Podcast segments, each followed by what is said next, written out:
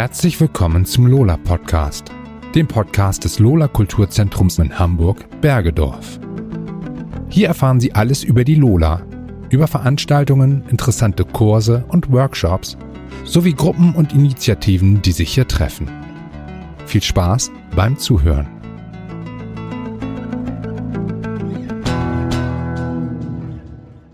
Schön, dass Sie reinhören. Und wo wir schon beim Thema sind, die Musik, die Sie im Intro gehört haben, trägt den Titel Intro Mine und wurde uns vom fabelhaften Helmut Hattler zur Verfügung gestellt, der sie selbstverständlich auch geschrieben und gespielt hat. Sie finden sie auf seinem 2007 erschienenen Album Live Cuts, das bei Baseball Recordings erschienen ist. Mein Name ist Emre Akça und ich möchte Ihnen auf diesem Wege einen tieferen Einblick in das Lola Kulturzentrum ermöglichen. Die Lola ist dank diverser Rettungsfonds und der institutionellen Förderung, zum Beispiel durch die Kulturbehörde, bisher recht gut durch die Pandemie gekommen. Der reguläre Veranstaltungsbetrieb wurde zwar Mitte März 2020 eingestellt, seitdem gab es aber mehrere Livestreams in Kooperation mit der Bergedorfer Zeitung. Im September und Oktober dann fanden vereinzelte Bühnenveranstaltungen mit eingeschränkter Besucherinnenzahl unter strengen Hygienemaßnahmen statt, sowie ein eingeschränktes Kurs- und Gruppenangebot. Ein ganz wichtiger Bestandteil der Lola ist natürlich die Lola Bar, geführt von Andreas Leitenberger, den wir heute als unseren Gast am Telefon begrüßen dürfen. Herzlich willkommen, Andreas, zu unserem allerersten Podcast. Großartig. Womit du ja auch unser allererster Gast bist. Ja, das freut mich, das ist eine große Ehre. das geht mir ganz genauso. Ich darf Andreas sagen? Natürlich, selbstverständlich, Emre. Ja, wir kennen uns ja nun auch schon ewig aus der Lola, wo ich als Musiker oder Sessionleiter oder Workshop-Host unterwegs bin. Aber heute wollen wir ja gar nicht so sehr über mich reden, sondern ganz viel über dich erfahren. Andreas, sag mal, stimmt es, dass du lange Zeit in Portugal verbracht hast? Und äh, wann war das ungefähr? Ähm, naja, ungefähr nicht, das kann ich ganz, ganz genau sagen. Ich bin 1974 äh, mit meiner Familie nach Portugal gezogen. Also geboren bin ich in Hamburg, also tatsächlich gebürtiger Hamburger. Und äh, mit 74, da war ich acht, sind wir nach Portugal übergesiedelt und dort habe ich dann quasi meine gesamte Jugend verbracht. Und als ich 20 war, bin ich dann quasi zum Studieren wieder nach Deutschland zurückgegangen.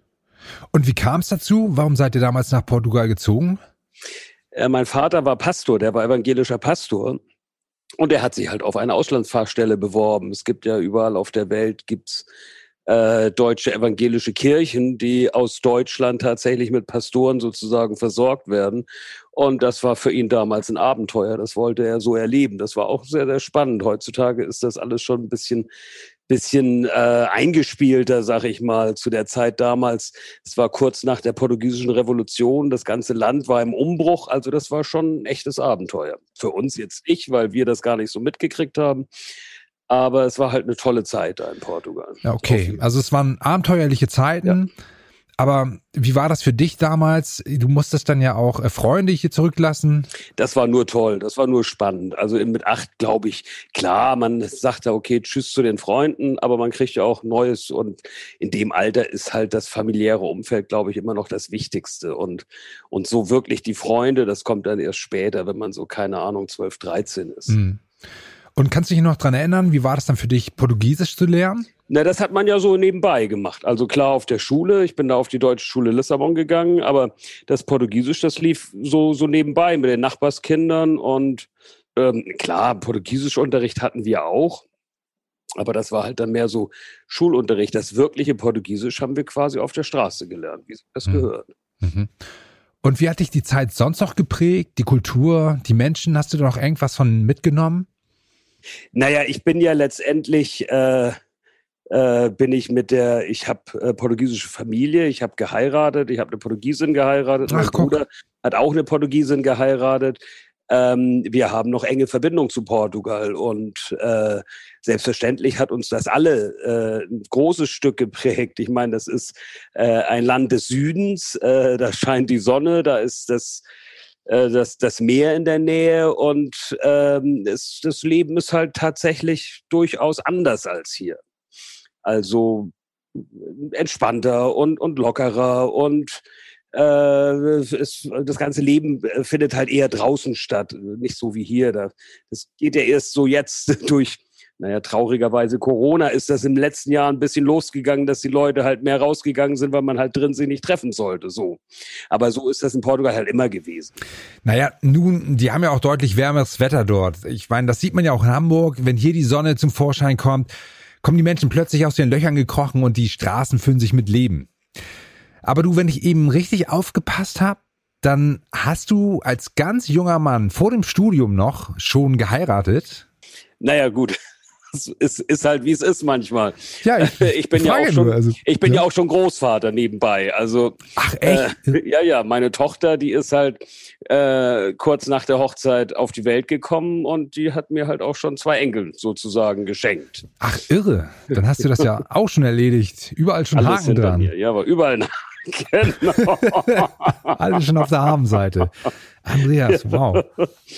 Ja, und wie kam es dann zu Lola? Und, oder was hast du überhaupt studiert? Frage ich erstmal so rum. Und wie kam es dann zu Lola? Äh, gut, ich habe Wirtschaftswissenschaften studiert. Das ja ist halt so ein bisschen aus der Not heraus. Ich hatte nicht so wirklich, wirklich Pläne. Und ähm, naja, zur Lola kam ich tatsächlich, weil ich irgendwann einen Nebenjob in einer, in einer Kneipe angenommen habe. Und äh, das war eine andere Kneipe, auch in Lohbrügge. Und das hat mir einfach irre Spaß gemacht. Und äh, dann hat ein Freund von mir halt mich irgendwann hat er gefragt, ob ich nicht Lust hätte, mit ihm äh, äh, die Lola zu betreiben. Ich hatte damals dann auch schon ein halbes Jahr dort gearbeitet unter äh, einer anderen Pächterin. Und dann haben wir uns in das Abenteuer gestürzt. Das war großartig. Ach so, die Lola gab schon vorher und die habt ihr dann übernommen. Genau. Und habt ihr euch dann ein besonderes Konzept ausgedacht oder gab es schon eins, das ihr dann weitergeführt habt? Naja, was heißt? Man denkt ja immer, wenn man so, so, so eine Kneipe, Restaurant, Bahn äh, übernimmt, dass man, dass man das Rad neu erfindet. Ne? Aber das ist ja nun definitiv nicht so. Muss also man sich dann irgendwann eingestehen, meinst du, oder wie? Nein, aber das ist klar. Also wir haben natürlich tausend Ideen gehabt. Ein Teil davon haben wir verwirklicht, ein Teil davon haben wir gemerkt, dass das geht gar nicht. So dass das Entscheidende, was wir irgendwann geändert haben, ich habe das zunächst mit einem Partner zusammen gemacht, inzwischen mache ich es allein. Äh, aber wir haben halt äh, den Augenmerk mehr auf den Barbetrieb gelegt. Das ist halt, äh, liegt in der Natur der Sache, dass das Ganze halt nicht so wirklich als Restaurantkonzept funktioniert. Das Ganze ist eine Veranstaltungsgastronomie, sprich, äh, wir betreuen die äh, gastronomisch die Veranstaltungen, die äh, im Kulturzentrum laufen. Und da haben wir dann halt den, das Augenmerk mehr auf den Barbetrieb, haben eine sehr große Cocktail- und eine sehr große Spirituosenkarte, was halt auch durchaus aus Spaß macht und interessant ist. Und ähm, ja, bei uns kann man sich schon so einige Köstlichkeiten äh, servieren lassen. Das ist so. Also bist du selber Fan von Cocktails, meinst du? Oder eher des Zubereitens? Eher, also ich bin tatsächlich, ich bin tatsächlich hier, ich trinke überhaupt keinen Schnaps, gar nicht. Weder ah, ja. in Cocktails noch in sonst was. Wenn ich Alkohol trinke, dann ausschließlich, ausschließlich Jever tatsächlich. Und das inzwischen auch in so, so homöopathischen Dosen, dass, dass, ja. also hier mein, kann dir ja mal kurz zeigen, mein Lieblingsgetränk ist ah, inzwischen Jever Fun. Oh, putzig. Das ist das, die alkoholfreie Variante von Jever. Ähm, nein, aber ich finde das toll, so, so ähm, einfach die, die, diese ganze Kultur, diese ganze Barkultur und das, das hat ja auch Geschichte und Hintergrund. Insofern ähm, haben wir uns das halt so ein bisschen angeeignet. Also du meinst, das ist so ein besonderer Lifestyle, äh, den du genießen kannst? Ja, genau. Da geht es ja auch wieder ein Stück weit um Genuss, genau. Das ist ein ja. gutes Ding. Mit einer schönen Zigarre, einen schönen, schönen alten Rum zu trinken, das, mhm. das hat schon was. Ja, ist ja auch ein Stück Kultur. Du, und auf den Veranstaltungen, da versorgt ihr ja nicht nur die Gäste, sondern kümmert euch auch um die Künstler. Ja. Ja. Und gibt's dazu irgendwelche besonderen Geschichten oder Erlebnisse? Also es ist zum Beispiel mal vorgekommen, dass ein Künstler mit völlig äh, überzogenen, divaesken, abstrusen Wünschen daherkam? Naja, das, das ist letztendlich ist es immer eine Herausforderung, ähm, weil es halt, und das ist ganz witzig, ja, beziehungsweise witzig ist es jetzt weniger, aber es ist halt immer so, dass die Künstler genau dann essen wollen, wenn eigentlich unser Publikum kommt, wenn eigentlich die Gäste kommen. Insofern, das ist immer so ein Stück weit eine Herausforderung. Ansonsten ist das natürlich eine eingespielte Sache. Äh, wir wissen, dass die, die, Künstler kommen halt immer am Nachmittag bereits. Man kann mit denen absprechen, was sie wann essen wollen und dann, dann läuft das so. Und tatsächlich drei, vier Mal hatten wir dann tatsächlich solche Catering Riders, also solche Listen, die die Künstler geschrieben haben, wo man echt denkt, das, das ist alles nicht wahr. Da wurde uns dann sogar die, die Form und Größe der Eiswürfel nochmal mit auf den Weg gegeben, wenn man das jetzt so, so ein bisschen überspitzt formuliert. Ganz, ganz extrem war da. Liebe ZuhörerInnen, Sie ahnen es. Aus vertraulichen Gründen blenden wir an dieser Stelle kurz aus. Es geht gleich weiter. Da wurde tatsächlich die Dicke des Brotaufstrichs definiert, wie wir halt die Schnittchen zuzubereiten haben. Okay. Ähm, und war das ähm, im Nachhinein, ähm, hat, hat, sich das irgendwie aufgeklärt? War das eher ein Witz oder? Naja, das ist halt letztendlich, so hat mir, so hat mir letztendlich Holger das dann erklärt. Das ist halt mehr so das Management, irgendeiner aus dem Management, der dann halt wirklich alles alle möglichen Fehlerquellen im Voraus abdecken will. Ah, die verstehe. selber kriegen das gar nicht mit. Da kommt vielleicht der Manager mal hin und fragt, na, was esst ihr gerne? Zack, und dann macht er daraus dann so eine Liste. Ähm, aber die Künstler selber, die sind da immer völlig entspannt gewesen. Das, das interessiert die gar nicht. Die freuen sich, wenn, wenn sie gut betreut werden. Na klar, das Essen muss schmecken, das ist ja auch klar, das soll es ja bei jedem. Ähm, und die Getränke müssen halt auch irgendwie halbwegs gekühlt sein, aber in der Regel waren die dann immer ganz glücklich. Okay, also du meinst, selbst wenn so eine Catering-Liste des Wahnsinns ähm, im Vorwege eintraf, dann hat sich am Ende herausgestellt, äh, dass der Künstler eigentlich an sich total entspannt ist und ähm, die Sorge unberechtigt war, sage ich mal. Ja, ja, das war schon alles immer ganz okay. Was halt tatsächlich bei, bei zwei, drei unterschiedlichen Künstlern, also nicht bei den, bei, bei den gleichen Gigs so, sondern die haben halt dann immer eine Liste von, von auch Spirituosen äh, äh, reingereicht. Und da ging es dann halt tatsächlich um den Eigenkonsum. Die sind dann aber auch dann lattenstramm vom Hof gefahren irgendwann oder gefahren worden, besser gesagt. Tja, wenn es der Performance äh, zugutekommt, ne? Ich weiß ja nicht, war es so? Haben die besser spielen können oder kann man nicht beurteilen? Ne? Man weiß nicht, wie es ohne gewesen wäre. Das ist wohl so, genau, das ist wohl so, ja. Insofern nimmt man das auch in Kauf, nützt ja alles nichts. Und natürlich ist das dann auch immer so ein bisschen bemessen an, an, an naja, einmal sollen sie sich wohlfühlen und was soll's. Ich bin jetzt nicht, nicht der Zeigefinger, den erklärt, dass Alkohol schädlich ist, sondern wir machen das halt so, wie sie es wollen und mhm. äh, wenn sie sich dann so wohlfühlen, ist alles gut. Mhm. Du sag mal, wie ist denn das auf so einer Veranstaltung? Du bist dann dort ja als Gastronom ziemlich eingebunden. Aber hast du trotzdem die Möglichkeit, so ein Stück weit auch als Zuschauer beziehungsweise Zuhörer dem Abend beizuwohnen und was mitzunehmen, also ihn auch ein bisschen zu genießen? Nee, das ist, würde ich jetzt einfach mal behaupten, in den aller, aller seltensten Fällen. Das, klar ist, bin ich ab und zu mal drin im Saal, uh, schon allein, weil ich ihn durchqueren muss, um, keine Ahnung, Wechselgeld, Aufstockungen im, im Saaltresen zu organisieren und solche Sachen. Aber die Ruhe hat man einfach nicht. Das ja. ist halt tatsächlich Arbeitszeit und äh, klar, solche ist sie definiert und, und so, so verläuft der Abend dann auch. Und es sind vielleicht drei, vier Konzerte in den 23 Jahren, die ich wirklich von Anfang bis Ende äh, äh, miterlebt und gesehen habe. Ach echt? Tatsächlich so eine niedrige Quote und das, obwohl du, wie ich ja weiß, selber so ein riesen Musikfan bist. Ja. Und, und wahrscheinlich viele Dinge, die du auch selber gern anschauen würdest. Aber du meinst, das geht halt nicht. Beides gleichzeitig arbeiten und äh, zuhören lässt sich nicht vereinbaren. Selten. Also es gibt tatsächlich, also ein der, der regelmäßig bei uns, uns zu Gast war, das ist Hattler mit seiner Band. Von dem ja auch unsere Intro-Musik stammt. Da habe ich tatsächlich immer versucht, den Abend so zu organisieren, dass ich wirklich am Konzert teilnehmen kann. Das war schon schon die ersten Hattler-Konzerte. Damals ist er noch, der ist ja immer mit unterschiedlichen äh, äh, Begleitmusikern unterwegs gewesen. Damals noch mit seiner Sängerin Sandy, die einfach herzallerliebst ist und der man wirklich äh, super gerne zuschaut, wenn sie auf der Bühne steht. Und äh, das waren immer absolute Highlights in der Lola, absolut. Und da habe ich es halt tatsächlich versucht, mir den Abend so einzuteilen, dass für alles gesorgt ist und dass ich mir das Konzert ja. anschaue. Achso, dann, dann hast du wahrscheinlich für den Abend einen Mitarbeiter mehr als sonst üblich einberufen, damit ja, der das natürlich, auffängt. Oder? Natürlich vier, vier mehr, weil mit vier, gleich. vier braucht man, um mich zu ersetzen. Ich, ich wollte gerade sagen, okay, verstehe. in deinem Fall heißt es also nicht, ich bin zwei Öltanks, sondern ich bin vier Mitarbeiter. Ähm, Gibt es denn irgendwelche Situationen, also selbst wenn du den ganzen Abend durch hast arbeiten müssen, wenn dann der Abend so langsam ausklingt und ein bisschen mehr Ruhe einkehrt, hast du dann auch die Möglichkeit, vielleicht dann irgendwie in Kontakt mit den Leuten zu treten, mit den Künstlern, mit den Gästen, dann irgendwie vielleicht selber auch ein bisschen in Feier- oder Chill-Stimmung zu kommen? Ja gut, da muss ich ganz ehrlich sagen, das war so in meinen Anfangsjahren in der Lola, in den ersten 10, 12 Jahren war das tatsächlich so. Da hat man dann gerne auch noch mit den Künstlern oder mit den Mitarbeitern so bis in die, in die frühen Morgenstunden dann halt noch zusammen also nicht, nicht zwingend jetzt zusammengesessen, aber man war halt noch da.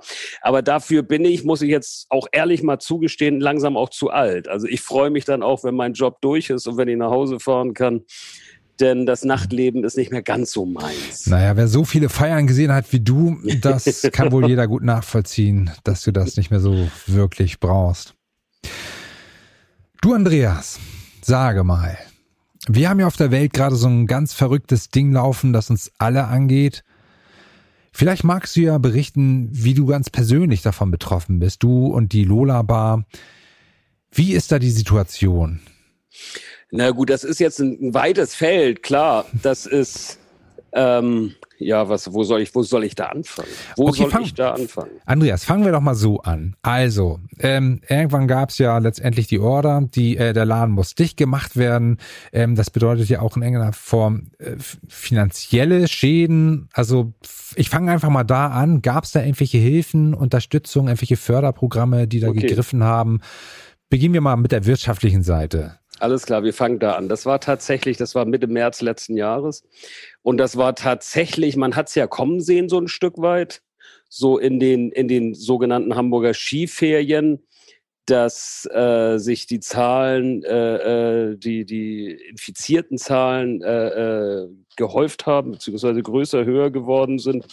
Und man hatte es kommen sehen. Und das, ich hatte noch eine Zeit lang so gehofft, dass wir den März und April noch noch normal oder halbwegs normal arbeiten könnten, weil das gehört halt noch zu meinen starken Monaten. Ich verdiene das Geld tatsächlich ausschließlich in den Monaten November bis April. Danach ist vorbei mit Geld verdienen, weil dann sind die Veranstaltungen nicht mehr so gut besucht, vor allen Dingen die Disco-Veranstaltungen nicht mehr so gut besucht und der gesamte Biergartenbetrieb, der ist halt letztendlich defizitär, so, so viel Spaß das auch macht, da, da zu arbeiten und zu bewirtschaften.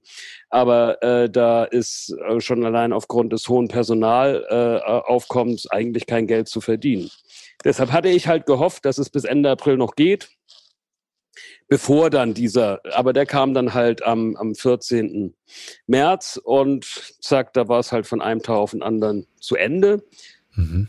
Finanzielle Hilfen gab es tatsächlich. Es gab ja in Hamburg oder in Deutschland gab es äh, staatliche Hilfen. In Hamburg hieß das die Hamburger Corona-Soforthilfe. Ähm, die wurde mir ausbezahlt und ich habe auf Anraten eines, eines Stammgastes habe ich bei einer Internetplattform eine Spendenkampagne aufgerufen, zu einer Spendenkampagne aufgerufen. Und die hatte einen durchschlagenden Erfolg. Das war tatsächlich grandios. Ach, da haben wir Stammgäste äh, oder auch weniger Stammgäste, Gäste äh, tatsächlich haben uns, ich beziehe das jetzt weniger auf mich, sondern auf, auf die ganze Lola Bar mit Mitarbeitern und allem, haben uns tatsächlich unfassbar finanziell unterstützt. Das hat uns über diese Frühlingszeit rüber gerettet. Schön. Ähm, denn für die Mitarbeiter war das natürlich auch eine Katastrophe. Von mhm. einem Tag auf den anderen haben sie zunächst für die ersten drei Monate 40 Prozent ihres Gehaltes verloren. Ach, traurig. Und in der Gastronomie kommt ja noch erschwerend hinzu, dass die äh, Mitarbeiter einen Großteil ihres eigentlichen Gehaltes, ihres eigentlichen Gehaltes durch das Trinkgeld bestreiten. Und das fiel ja ganz weg. Zack. Und so konnten wir das aber ganz gut ausgleichen. Das war wirklich sensationell. Das ist ja interessant. Das heißt, die Hamburger Soforthilfe, die hätte eigentlich alleine gar nicht dafür ausgereicht, um den Laden und dich über Wasser zu halten. Diese Hamburger Corona-Soforthilfe, die war ausschließlich zur Deckung der Festkosten vorgesehen, der Fixkosten. Ah, Okay. Also tatsächlicherweise die erste, die erste persönliche äh, finanzielle Unterstützung, die ich bekommen habe, war im Rahmen der äh, Novemberhilfen. Ach, da erst. Und vorher wurden Gehälter überhaupt nicht berücksichtigt. Nee, bei der Hamburger Corona Soforthilfe, da war man dann auch so ein bisschen alarmiert, weil, weil, keine Ahnung, weiß ich gar nicht, Ende April, Anfang Mai habe ich dann auch in der Presse gelesen, dass Gastronomen die wieder zurückzahlen mussten, weil sie fälschlicherweise offensichtlich von dieser Corona-Soforthilfe Mitarbeitergehälter Ach, bezahlt und, und das war nicht okay. Und das durften sie nicht. Sie durften diese Hamburger Corona-Soforthilfe ausschließlich dafür aufwenden, Fixkosten Ach, ärgerlich. zu, ja. zu bestreiten. Ausschließlich. Ich habe ja sowas noch nie gemacht. Über welche Plattform lief denn diese Spendenaufrufaktion? Das ist eine Plattform GoFundMe, Ach ja, über die habe ich auch schon gespendet. äh, heißt die. Die habe ich mir also aus, aus dem Bauch heraus irgendwie. Also ich habe das einmal so, so überflogen, das Ganze, und habe gedacht, okay, das kostet jetzt für die, für die Spender keine Gebühren. Und das habe ich tatsächlich erst Wochen später erfahren, dass, dass die Spender selbstverständlich auch bezahlen mussten. Allerdings konnten sie sich wohl den Betrag aussuchen. Immerhin. Aber ich hatte sie mir halt dahingehend ausgesucht, dass, dass äh, äh, die Kosten abgezogen werden von dem Geld, was an mich überwiesen wird, sozusagen, an, an mein Geschäftskonto. Aber wie gesagt, das habe ich dann später erfahren, dass das in dem Fall nicht so ist. Und die Leute, die hast du dann über E-Mail erreicht oder im bekannten Freundeskreis angesprochen oder wie ging das? Na, das hat sich tatsächlich ganz schnell verselbstständigt. Ich habe das, ähm, also ich habe tatsächlich vor Jahren mal eine Facebook-Seite gehabt, eine eigene. Die habe ich gekündigt, aber die, also die habe ich stillgelegt, aber die kannst du ja jederzeit wieder reaktivieren und dafür hatte ich sie dann reaktiviert. Und darüber hat sich das dann auch ganz schnell vers verselbstständigt. Ich habe das ausschließlich über Facebook beworben. Das hat sich multipliziert, weil jeder hat das weitergeteilt, weitergeteilt und so hat das echt unglaublich viele Menschen erreicht. Und unglaublich, unglaublich viele Menschen haben halt dann auch, auch äh, Geld gespendet. Manche richtig, richtig große Beträge. Das war wirklich beeindruckend. Ach Mensch, toll. Das ey, war großartig. wirklich beeindruckend. Und was ich noch mal ganz also herausstellen muss, ich habe einen, einen Stammgast, der war vor Jahren mal Stammgast und ist jetzt tatsächlich dann wieder ein paar Mal da gewesen. Der hat mir tatsächlich einen Dauerauftrag Ach eingerichtet, echt, das ist ja süß. weil er gesagt hat, ja, fand ich auch ganz großartig. Das fand ich wirklich bewegend. Ja. Und das ist ja auch so ein tolles Beispiel dafür, wie diese eigentlich ja ansonsten so unschöne, traurige Ja. Situation. Beschissenen Corona-Situation. Ja, ja, genau, um es auf den Punkt zu bringen. Ja. Ähm, dann trotzdem auch so viele schöne, positive Dinge hervorgebracht hat. Echt schön, toll. Absolut, ja. Absolut. War toll, war sensationell.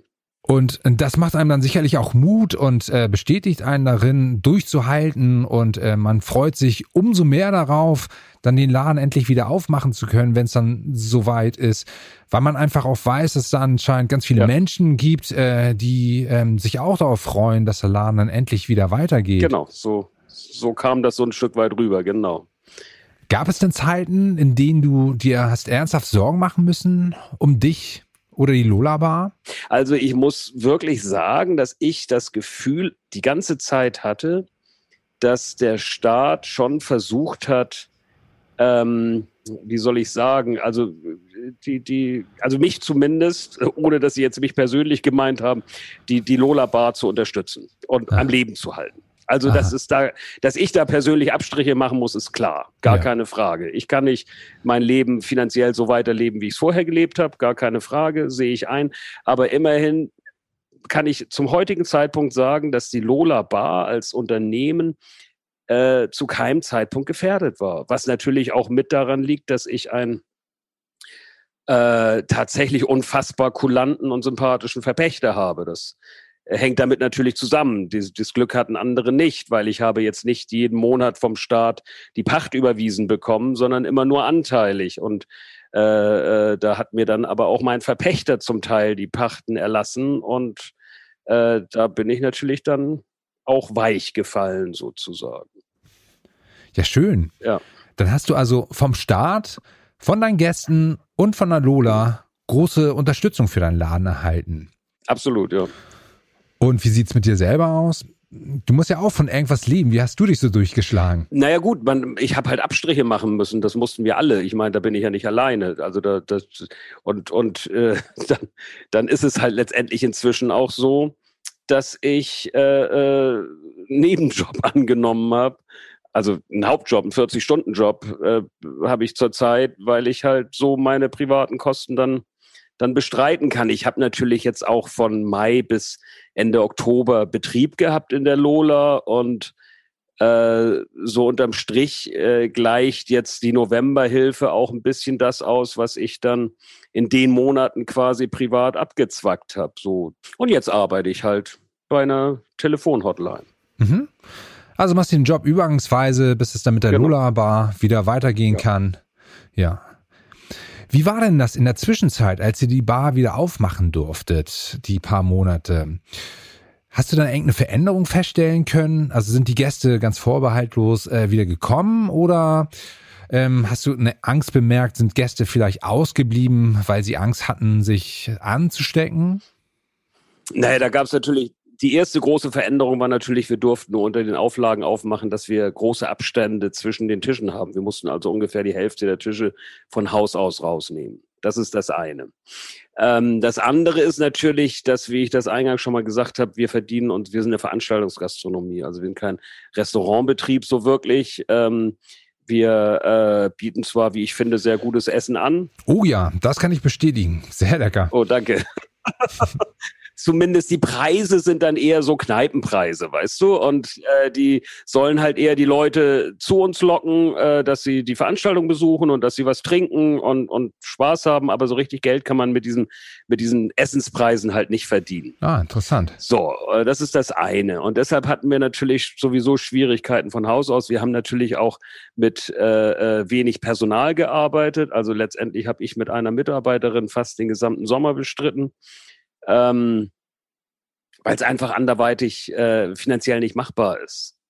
Dann an den Tagen, wo wir wussten, dass es voll ist, kam dann noch äh, manchmal die ähm, zweite Festangestellte und manchmal noch der dritte Festangestellte dazu, je nachdem, was los war, was, was so angekündigt war an Gästen. Aber im Großen und Ganzen mussten wir uns da halt ein bisschen einschränken. Aber ähm, naja, wir haben halt, was ich so, so festgestellt habe, dass, dass unsere Stammgäste treu gekommen sind. Wirklich. Ach, tatsächlich. Da konntest du die Uhr danach stellen quasi. Der Montag, der Dienstag, der Mittwoch, der Donnerstag und der Freitag, da waren die Stammgäste immer da. Das war ganz, ganz großartig. Also die haben uns auch da sensationell unterstützt, muss ich auch mal sagen. Ja, großartig. Ich frage deshalb, weil man ja viel davon gehört hat, dass äh, als Veranstaltungen wieder stattfinden durften, natürlich unter Einhaltung entsprechender Hygienekonzepte, äh, viele schlecht besucht waren. Also man hatte sich ja eigentlich einen regelrechten Run erhofft und plötzlich kam niemand oder kaum jemand.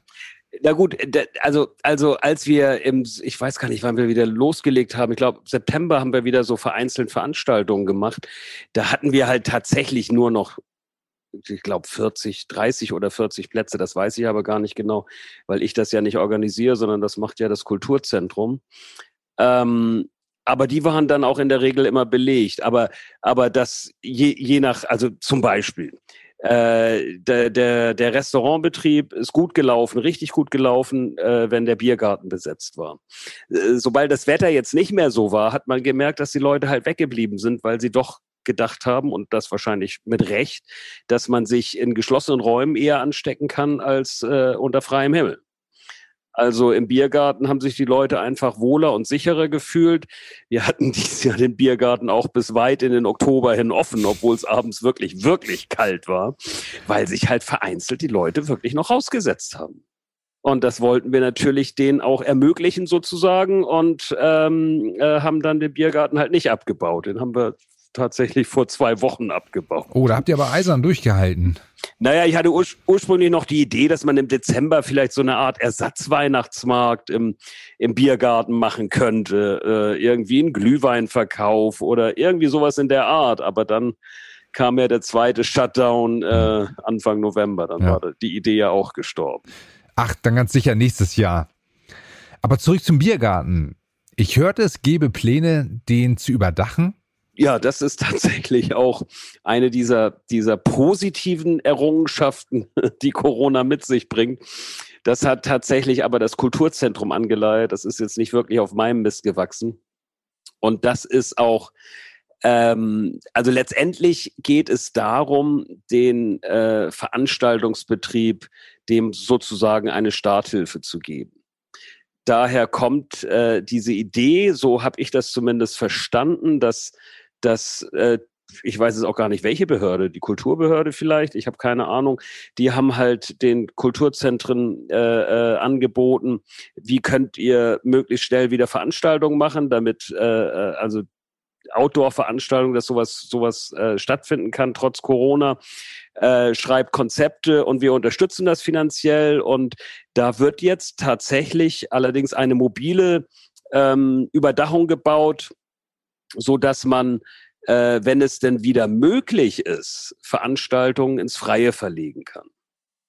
Das ist quasi Sinn und Zweck. Und ich profitiere halt auch davon wieder so ein bisschen, weil dadurch äh, mein Biergarten sozusagen eine, eine Outdoor-Überdachung kriegt, also Regenschutz, einen ordentlichen. Äh, in den vergangenen Jahren habe ich das mit so großen Sonnenschirmen gemacht. Das ist halt immer so ein bisschen, bisschen semi-toll gewesen, weil die halt dann auch immer relativ ranzig aussahen nach zwei Jahren und jetzt wird halt alles einmal schick gemacht. Das finde mhm. ich natürlich auch gar nicht schlecht. Das heißt also, dass es sein kann, dass während Veranstaltungen weiterhin in geschlossenen Räumen verboten bleiben, sie im Freien eventuell stattfinden dürfen? Genau, genau, das hätte ich vielleicht besser erklären sollen. Das ist auf jeden Fall der Hintergrund dieser Geschichte, dass man draußen Veranstaltungen machen kann, weil es drin halt nicht geht aufgrund der Corona. Äh, Verordnung. Hm, das ist, ja, das ist ja super, wenn ihr dann in den Biergarten ausweichen könnt und der dann auch wetterfest ist durch das Dach. Klasse. Ja, da sind wir dann auch schon bei den Veranstaltungen, Andreas. In der Lola finden ja so unterschiedliche Veranstaltungen statt. Was kriegst du davon mit? Wie macht sich das für dich bemerkbar? Naja, das macht halt das ganze Arbeiten in der Lola aus, dass es halt so viele unterschiedliche Veranstaltungen gibt und dass jede äh, Veranstaltung ihren eigenen Charakter auch an Gästen mitbringt. Das, das macht das halt aus. Das ist halt, das, du weißt du, du hast da nie so eine Routine. Äh, andere sagen, ja Gott, immer von, von 9 to 5 und es ist immer das Gleiche und ich langweile mich zu Tode. Bei uns ist es halt immer anders. Auch das Arbeiten ist immer wieder anders. Das, da, da muss man schon fast sagen, dass das, was am meisten Routine hat, das sind die Disco-Veranstaltungen, weil die halt tatsächlich dann doch immer relativ gleich ablaufen. Aber du hast einmal im Jahr hast du Alma Hoppe, du hast, äh, da hast du ein ganz typisches Publikum, dann hast du ab und zu mal Guru Guru, dann hast du ab und zu mal Hattler und solche Sachen. Und die bringen alle immer so ihr Publikum mit und alles hat seinen eigenen Charme und seinen eigenen Flair und das macht halt das große Ganze Tolle aus, in der Lola zu arbeiten. Mhm. Apropos Arbeit, Andreas. Ihr seid ja ein ganzes Team. Willst du ein bisschen was über deine Mitarbeiter erzählen? Also hast du viele Studenten dort oder Festangestellte? Wie setzt sich der Mitarbeiterstamm so zusammen? Naja, also ich habe jetzt tatsächlich noch, noch drei Festangestellte, die halt äh, äh die in der ganzen Corona-Zeit fest angestellt waren. Auch da ganz nebenbei bemerkt hat der Staat natürlich oder unterstützt er immer noch, indem er nämlich Kurzarbeitergeld bezahlt. Und sofern sie nicht arbeiten, mhm. kriegen sie trotzdem zumindest äh, ihr, ihr Gehalt anteilig. Auch da finde ich das eine großartige Unterstützung vom Staat. Ich muss mir äh, zumindest die Festangestellten, wenn die Krise irgendwann mal vorbei sein sollte, nicht neu suchen. Äh, ich habe allerdings das Problem, dass ich halt viel mit 450 Euro Kräften gearbeitet habe, die ich da im März nicht mehr, seit März nicht mehr beschäftigen konnte. Und da schätze ich einfach mal, ich weiß es nicht. Ich habe äh, bis vor kurzem noch ein bisschen Kontakt so versucht zu halten. Das ist mir natürlich zeitlich auch jetzt nicht immer vergönnt, da, da großartig Zoom-Konferenzen unter den Mitarbeitern abzu, abzuhalten. Aber ich gehe mal davon aus, dass ein Großteil dieser 450 Euro Kräfte leider, leider wegbrechen wird, wenn es wieder losgeht. Äh, was doppelt schade ist, weil wir hatten schon ein tolles Team. Also wir hatten schon tolle Leute, super nette, kompetente, fleißige, freundliche Menschen, äh, äh, die, mit denen das Zusammenarbeiten auch wirklich Spaß gemacht hat. Und da mhm. werde ich mir, schätze ich mal, viele neue suchen müssen. Da konnte ich nicht ganz folgen. Du meinst, äh, weg, also die brechen dir eventuell deswegen weg, weil die in der Zwischenzeit sozusagen andere Jobs ja, haben, sich genau. suchen müssen. Ja. ja. ja. Das ist ja schade, weil so wie du das eben beschrieben hast, scheint ihr schon ein sehr besonderes Verhältnis zu haben. Kann man da schon von Freundschaft sprechen? Ja, ja, Freundschaft ist vielleicht tatsächlich ein bisschen viel. Das sind halt auch viele, wenn ich jetzt die, die Aushilfen, die 450 Euro Kräfte mit dazu zählen. Aber es sind alles unglaublich liebe Menschen, weißt du? Alles unglaublich fleißige, nette Menschen, mit denen ich wirklich sehr, sehr gerne zusammengearbeitet habe. Deshalb wäre das halt doppelt schade, wenn auch diese, diese äh, Aushilfen am Ende der Corona-Zeit nicht wiederkämen. Mhm. Und meine drei Festangestellten, das ist ja sowieso so, dass die die Stütze des Ladens sind, dass sie den Laden auch sowieso ohne mich immer geschmissen haben und immer schmeißen werden. Und äh, auf die kann ich mich halt auch in jeder Zeit immer verlassen. Und das ist halt so immer ein Stück weit das Wichtigste, dass ich da quasi eine Geschäftsführerin habe, von der weiß ich, die macht das. Und ich kann nach Hause gehen und bin total entspannt und muss nicht alle drei Minuten anrufen und sagen, hier läuft's denn auch, läuft's denn auch. Nein, ich weiß, dass es läuft. Ja. Und das ist unbezahlbar, weißt du. Das ist in so einer Gastronomie ist das wirklich unbezahlbar. Das hatte ich nicht immer. Ach, mein schön. Insofern weiß ich das wirklich zu schätzen. Und das wissen die auch, dass du das zu schätzen weißt und dass du das so siehst, dass du dich so voll auf die verlassen kannst? Ja, ich hoffe es, weißt du. Ich weiß es ehrlich gesagt auch nicht, ob ich das denen ausreichend oft sage. Da ist man ja selber, da, da, da ist man ja ein bisschen blind auf diesem Auge. Man denkt immer, ja, natürlich, weil ich bin ja total dankbar, dass es diese Menschen gibt. Äh, und bestimmt bringe ich das auch entsprechend rüber. Aber wenn man dann mal das hinterfragt, dann ist das gar nicht so, dass man das wirklich ausreichend rüberbringt. Deshalb ab und zu versuche ich es. Okay, gut. Äh, äh, dann auch mal konkret anzusprechen. Das musste ich aber auch lernen, erst im Lauf der, der Jahre, dass halt so eine direkte positive Ansprache ganz, ganz wichtig ist. Mhm. Und dieses ganz deutliche Lob und dein Dank an deine Mitarbeiter haben wir jetzt hiermit auch für die Ewigkeit aufgenommen. Genau. Magst du denn noch was über deine treuesten Gäste, deine Stammgäste erzählen? Nein, natürlich, da gibt es tatsächlich, ich, ich, ich, ich betreibe die, die Lola Bar jetzt seit, seit fast 24 Jahren, das ist schon eine unglaubliche Zeit. Und es, äh, ich meine, habe ich ja schon gesagt, so mit den Veranstaltungen kommen immer komplett unterschiedliche Leute rein, was ja auch so das Ganze so ein bisschen, bisschen äh, aufhält und das Ganze ähm, interessant und, und vielseitig macht. Das, das Wort fehlte mir jetzt. Aber äh, ohne, ohne meine Stammgäste wäre ich in dem Laden, glaube ich, auch nichts auf Dauer. Und es gibt tatsächlich Leute, die haben mich in der Lola vom ersten Tag an begleitet. Und zwar nicht, weil sie mich vorher kannten, nein, sondern weil sie sich offensichtlich wohl in der Lola fühlen. Und das ist natürlich etwas, was auch wieder ähnlich wie meine Mitarbeiter unbezahlbar. Äh, Gäste, die seit 24 oder knapp 24 Jahren in deinen Laden kommen, die zeigen dir schon, dass sie es dann, sie sich da auch wohlfühlen und dass du da ein bisschen was für sie geschaffen hast, was, was sie halt durch ihre Präsenz dann auch genießen können. Und das finde ich natürlich auch mhm. super. Das heißt, du freust dich über ein Wiedersehen mit deinen Gästen und bist du auch ansonsten frohen Mutes und blickst positiv in die Zukunft? Absolut. Und ich freue mich auch total drauf, endlich wieder hinterm Tresen zu stehen. Das ist äh, äh klar, das ist was ganz anderes als das, was ich jetzt mache. Das, was ich jetzt mache, ist auch okay und so. Aber ich stehe halt gerne am Tresen, ich arbeite gern mit Leuten, ich unterhalte mich gern mit unterschiedlichen Menschen am Abend. Ich freue mich auch, wenn mein, mein Team wieder da ist. Da freue ich mich auch tierisch drauf, mit denen wieder zusammenarbeiten zu können. Ja, so ist das. Da wartet man halt drauf. Mhm. Hast du dann noch irgendeine besondere Überraschung für deine Gäste, wenn es dann endlich wieder weitergeht? Also eine Sache kann ich nur mal, kann ich nur mal erzählen. Das ist so eine Veranstaltung, die nennt sich Zersteigern oder Verstören. Hm. Das klingt gefährlich. das ist so eine klassische Kneipenveranstaltung, da werden wir äh, Vinyl, äh, Schallplatten werden wir vorstellen. Und dann werden wir die äh, versteigern unter dem Kneipenpublikum. Und wenn sie nicht versteigert wird, dann wird sie zerstört. Oh, kann man mal alles rauslassen. genau. Und dann ist die Geschichte. Dann kann jeder so, der halt noch alte Platten im Keller hat und die jetzt irgendwie jetzt auch nicht mehr da lagern will, kann er die vorbeibringen. Und wir zersteigern oder verstören sie. Oh, klasse. Da komme ich mal vorbei. Ich glaube, ich habe auch noch so ein paar Platten von Modern Talking oder Samantha Fox. Ähm, Andreas, das war ein total interessantes Gespräch mit dir. Alles klar, Emre. Vielen, vielen Dank. Ebenfalls. Hat mir Spaß gemacht. Doppelt freue ich mich aufs nächste Hello World. Dann trinken wir ein schönes Jeberfan zusammen hier. Du. Ja, da bin Zack. ich bei. Das ist doch das einzige Bier, was ich trinke. Ich trinke nämlich gar keinen Alkohol sonst. Aber das schaffe ich noch. Also bis bald, lieber Andreas. Okay, ich wünsche dir einen schönen Abend, Emre. Bis bald.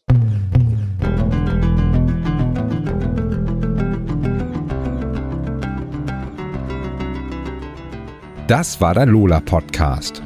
Der Podcast des Lola Kulturzentrums in Hamburg Bergedorf. Weitere Infos zu Lola bekommen Sie online unter lola-hh.de. Hier finden Sie auch alle Kontakte für Fragen und Anregungen zum Podcast. Bis zum nächsten Mal.